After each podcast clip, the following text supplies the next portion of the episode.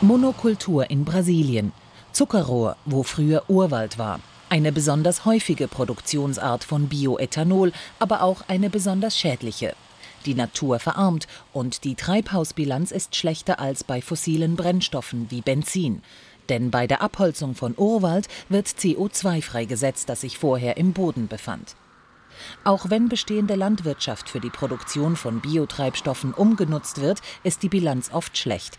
Denn laut Mirei Feist von der EMPA richtet nicht nur die Abholzung Schaden an, sondern auch der Anbau von Biotreibstoffen. Zum Beispiel Versauerung von Böden oder Überdüngung von Gewässern.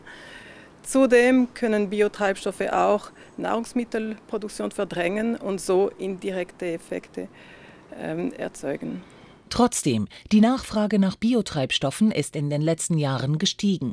In der Schweiz macht der Anteil jedoch erst weniger als 1% aus. In Deutschland sind es etwa 7% und in den USA 10%. Gut schneidet Biotreibstoff ab, wenn aus Rest- und Abfallstoffen Biogas produziert wird.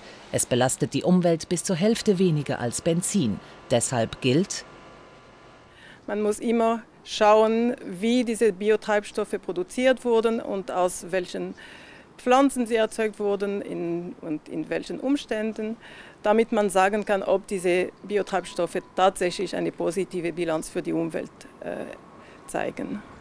Benzin und Diesel lassen sich also nicht so einfach durch pflanzliche Treibstoffe ersetzen, wie man sich das erhofft hatte.